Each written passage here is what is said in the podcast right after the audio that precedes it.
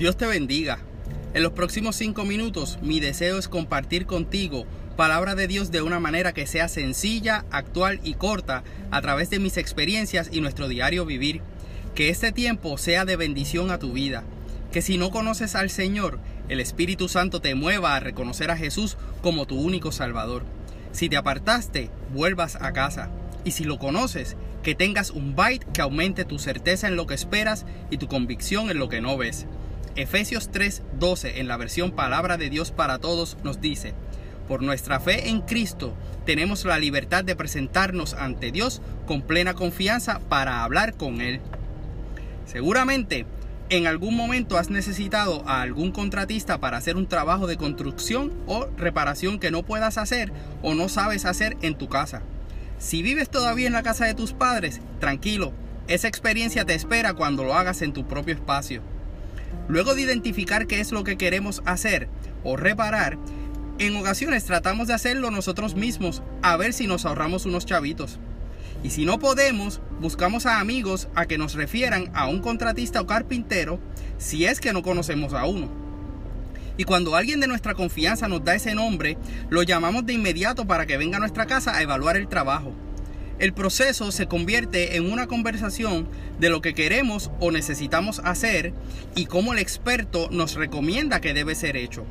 Al final, se habla entonces del presupuesto que tenemos para pagar y lo que en realidad nos va a costar.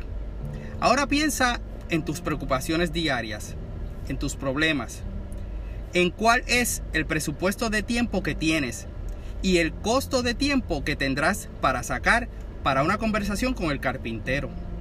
Marcos 6 nos relata que Jesús, estando en el día de descanso, comenzó a enseñar y la gente estaba impresionada por lo que escuchaban y decían, ¿de dónde sacó este todo esto? ¿Cómo pudo conseguir tanta sabiduría? ¿No es este el carpintero? Cuando reconocemos que tenemos que arreglar algo que se rompió en nuestra vida y no sabemos cómo arreglarlo, ¿a quién vamos para que nos ayude? Y si necesitamos construir de cero nuestra vida espiritual, ¿cómo lo hacemos? El apóstol Pedro le dijo a Jesús, Señor, ¿a quién iremos? Tú tienes palabras de vida eterna. Jesús tenía toda esa sabiduría, primero, porque es Dios hecho hombre, y siendo hombre estaba en constante conexión con la fuente de toda sabiduría en el Padre del cielo. Podemos contactar al carpintero por medio de la oración, pero debería ser una conversación y no un monólogo. Tampoco deberíamos ir ya con nuestra agenda o to-do list de cómo queremos que se hagan las cosas, pues por algo estamos buscando ayuda. Aunque es normal que ya tengamos en mente la manera que queremos que se resuelvan las cosas y las queremos ver hechas de esa manera, no necesariamente funciona así. Además, las recomendaciones del carpintero muchas veces tienen un costo que no estamos dispuestos a pagar. Eso nos lleva a buscar formas de cortar costos espirituales, buscar recomendaciones más baratas y por consecuencia terminamos con situaciones que no se resolvieron de la manera que debieron haber sido resueltas. Creo que no soy el único que ha pensado esto. Pero es que yo oro y no oigo que nadie me conteste. ¿Será que no le estamos dando el tiempo a Dios para hablarnos? Usamos la oración como desahogo y no estoy diciendo que eso esté mal, pero, ¿qué tal si en el tiempo que separamos para estar a solas con el Señor, nos mantenemos en silencio o leemos la palabra? Quizás lees la Biblia y no la entiendes, pero entonces, ¿por qué en vez de dejar de leerla, no buscas ayuda en alguien que entienda? ¿Qué tal si cambiamos nuestras palabras en la oración de lo que queremos que Dios haga por palabras que claman por lo que Dios quiere hacer? Si ya trajimos al experto en construcción y reparación a nuestra casa espiritual, no le digamos cómo tiene que hacer las cosas. Él está viendo lo que hay que hacer y sabe cómo hacerlo, aunque sea muy distinto a lo que en principio queríamos que hiciera. Su voluntad es perfecta y siempre para nuestro bien.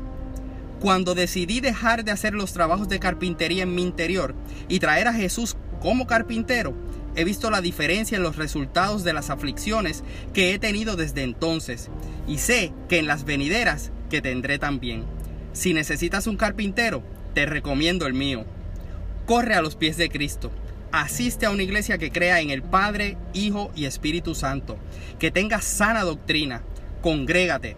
Mi esposa y yo le servimos al Señor con mujeres en nuestra amada iglesia AMEC en la carretera 185 de Canóvanas, cuyo pastor rector es Misraín Esquilín.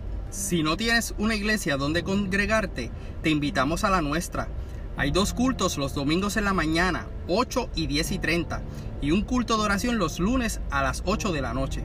Deseamos que Dios te bendiga. Si esta palabra te bendijo, sigue este podcast, compártelo y pendiente a los próximos episodios disponibles en Spotify y Anchor para que tengas tu bite de fe.